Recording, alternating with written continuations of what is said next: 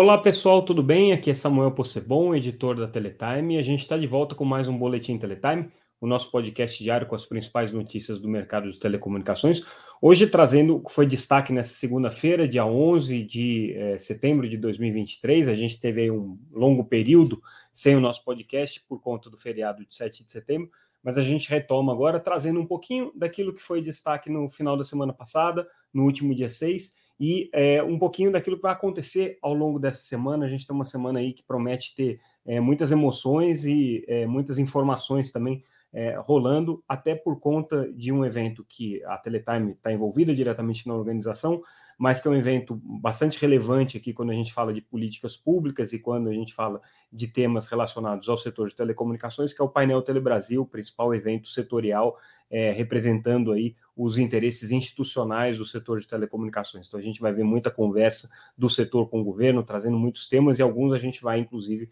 explorar aqui. Mas vamos começar o nosso boletim de hoje, primeiro agradecendo como sempre a ConnectWay, nossa patrocinadora, sem a qual não seria possível a gente realizar esse nosso podcast diário. A ConnectWay é uma empresa que há mais de 20 anos distribui equipamentos e soluções Huawei de telecomunicações no Brasil. Mais uma vez, muito obrigado ao nosso patrocinador.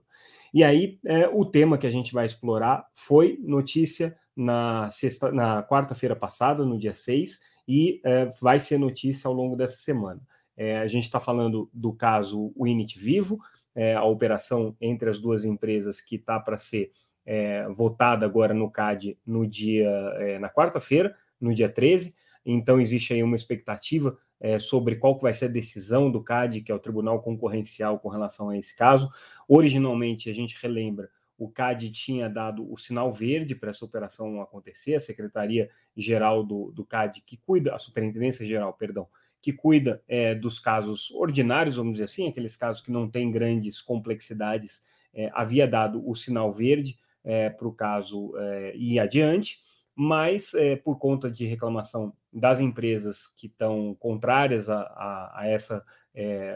esse acordo entre, entre a Winit e a Vivo, e por conta também é, de uma série de manifestações de entidades setoriais que se é, colocaram também de maneira contrária à operação, é, a superintendência então reviu a sua posição e o caso vai ser julgado agora em plenário. Então a gente tem aí uma, uma forte expectativa com relação a como é que vai ser a posição do CAD né, nesse caso aqui, porque é, a gente relembra que recentemente a Anatel começou o julgamento sobre, sobre ele, no último dia primeiro, é, a Anatel é, realizou aí uma sessão tentando é, chegar a um entendimento sobre como é que seria é, o, as condições para aprovação desse caso, e a Anatel não conseguiu chegar a uma deliberação. É, o caso ainda está suspenso, por pedido de vista do conselheiro Vicente Aquino. Esse pedido de vista é, deve retornar na próxima sexta-feira, é, mas muito provavelmente ele vai pedir uma prorrogação desse pedido de vistas aí. Então a gente não deve ter,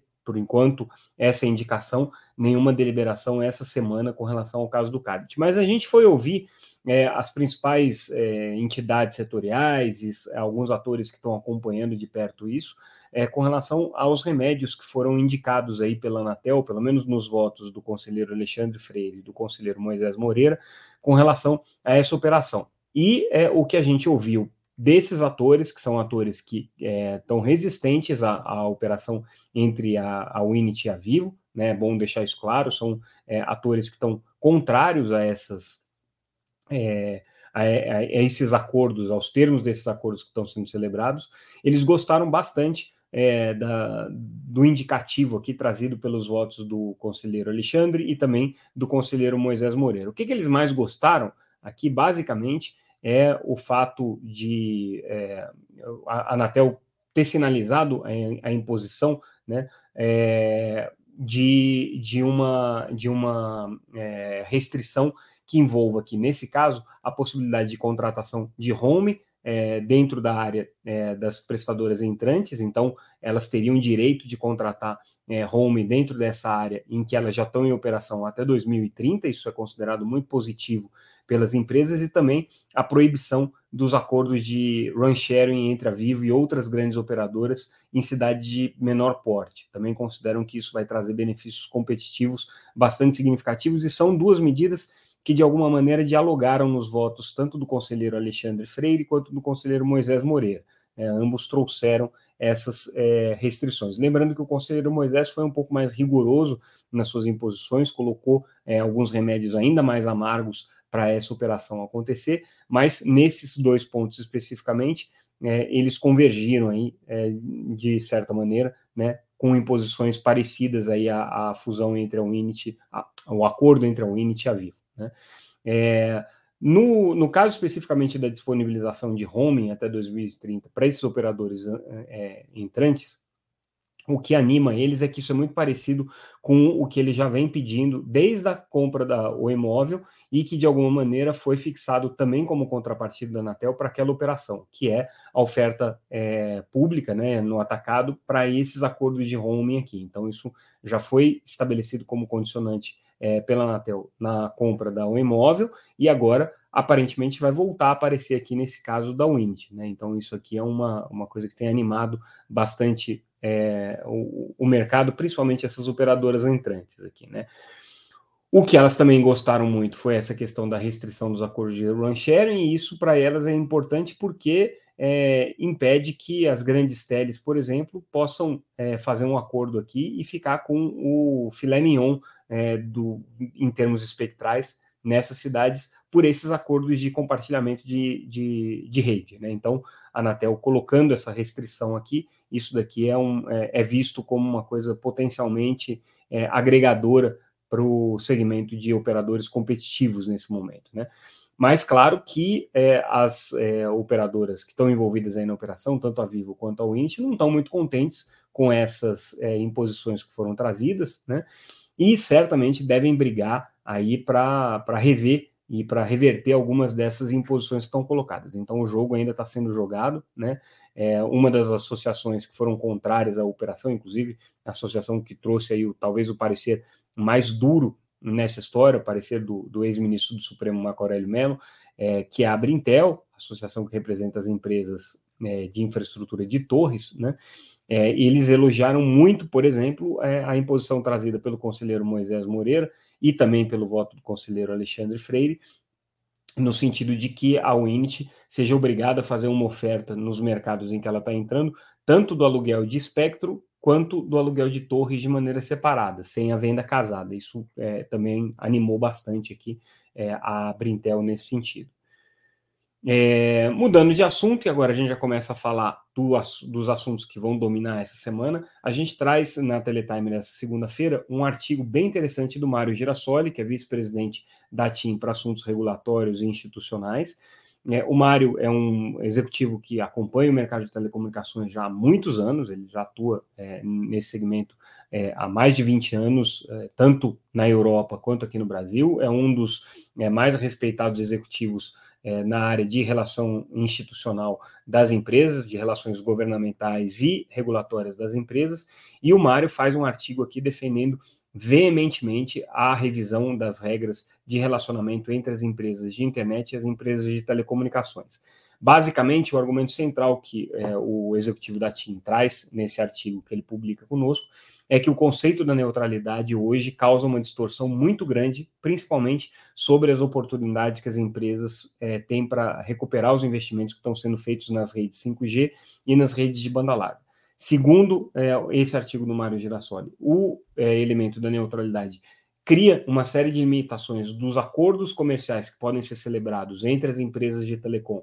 e as empresas de internet. Isso faz com que haja uma assimetria competitiva entre essas duas empresas. Ele retoma né, todos os argumentos com relação à questão dos investimentos que estão sendo feitos pelas operadoras de telecomunicações nas redes de banda larga, né, e que não tem contrapartida por parte das empresas é, de internet, chamadas Big Techs, né, com relação é, ao, às necessidades que estão sendo feitas para manutenção da qualidade dos serviços, então é, as operadoras de telecomunicações precisam manter a rede funcionando, precisam manter a qualidade desse serviço funcionando. Esses serviços são cada vez mais demandantes e as operadoras de internet, as empresas de internet, não remuneram as empresas de telecomunicações nesse sentido. Então, o argumento central dele está em torno da questão da neutralidade de rede, que é aquele conceito que foi é, consagrado no Marco Civil da Internet, que basicamente estabelece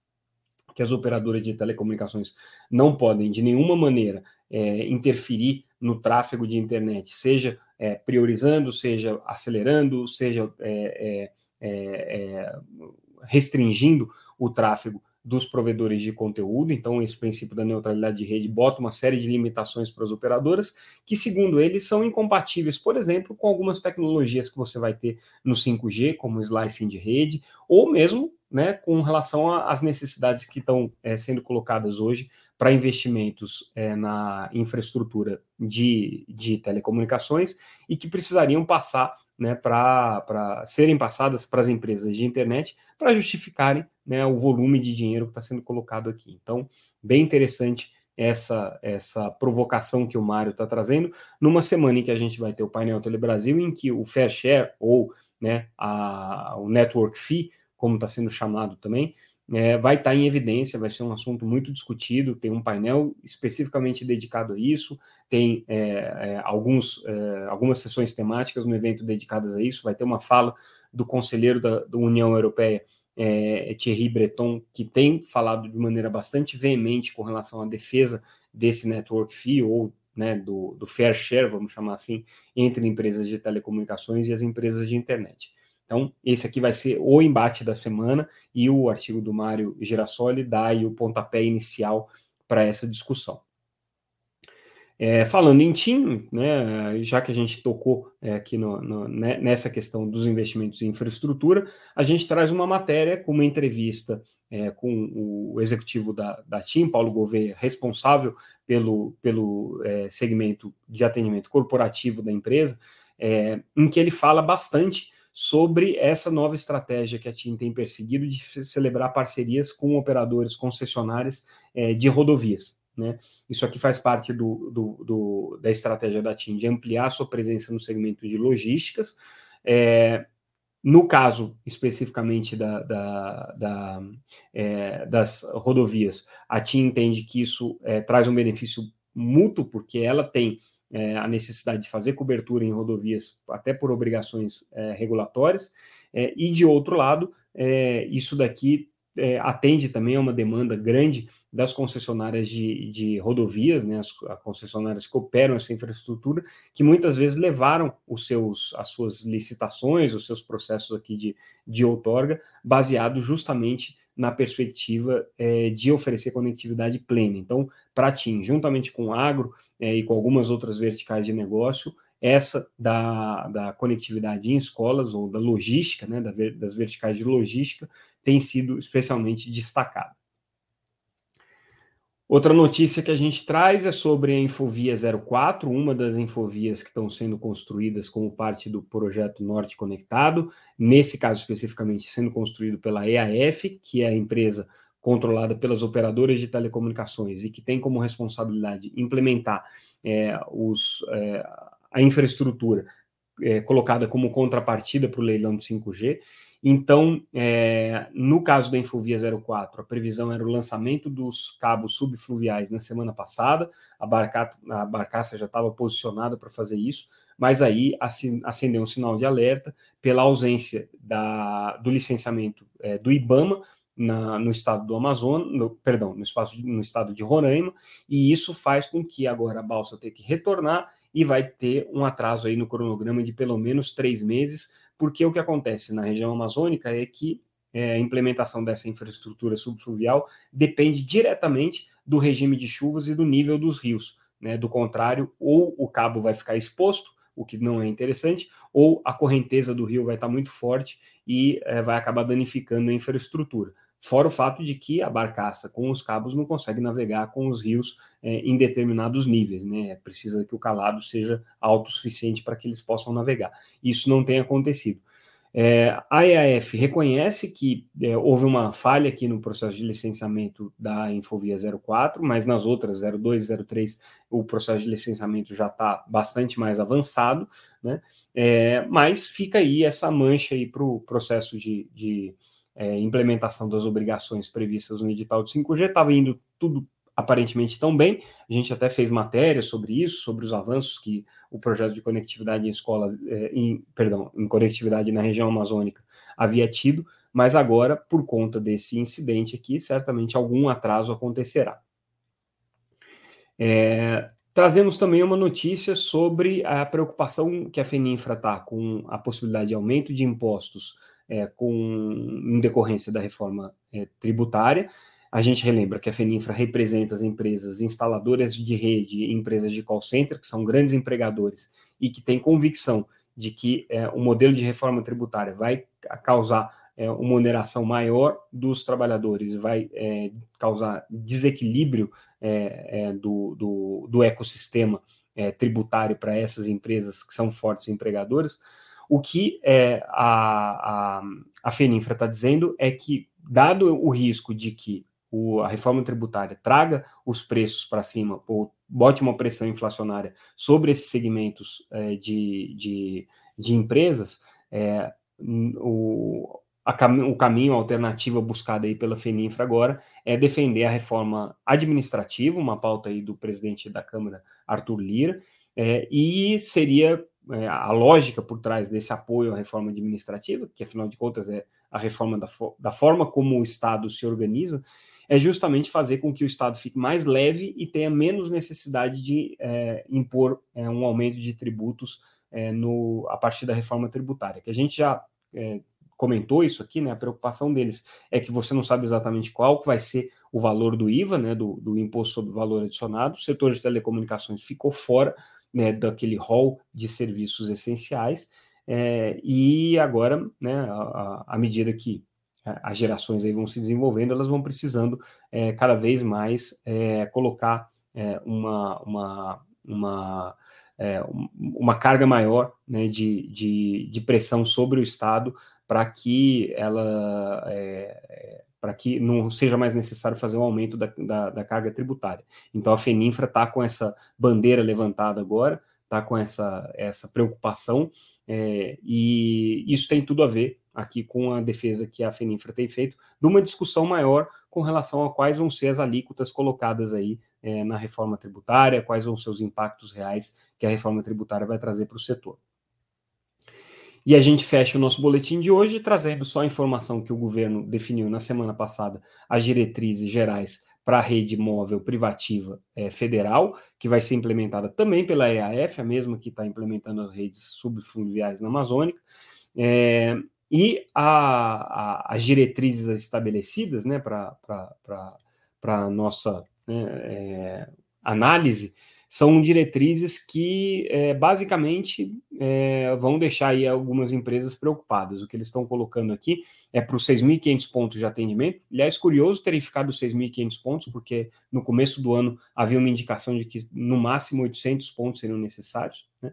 É, deve ter criptografia fim a fim é, para atender órgãos de segurança, deve ser uma rede única integrada aqui, deve ser uma rede com conectividade é, para interconexão, então ela deve se comunicar com as outras operadoras de telecomunicações também, né? É, e o, o, existe aí uma, uma, possibilidade, né, de que essa, essa rede seja toda em release 16, ou seja, a versão atualmente, né, mais, mais é, é, relevante para o 4G, né, então seria para o LTE em release 16, é, com possibilidade de vídeo chamada, é, streaming, serviço baseado em geolocalização, multimídia, broadcast, multicast e interconexão para redes comerciais, como a gente falou, além de chamadas em home, em chamadas em conferência e chamadas emergenciais. Essas foram as condições que foram colocadas aqui. Isso aqui vai dar pano para manga ainda, porque certamente as operadoras de telecomunicações vão se queixar bastante dessa rede privativa na medida que ela começar a ser implementada. Mas é, as diretrizes aqui já estão estabelecidas.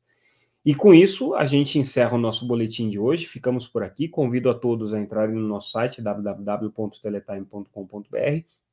e conferir as últimas novidades da Teletime. Essa semana, como eu disse, vai ser uma semana bastante movimentada, então ali a gente vai trazer as informações em primeira mão daquilo que mais relevante acontecer aqui, principalmente em Brasília, por conta do painel Telebrasil. Ficamos por aqui e voltamos amanhã com mais um Boletim Teletime. Mais uma vez agradeço a audiência e a atenção de vocês e amanhã a gente volta. Obrigado, pessoal. Tchau, tchau.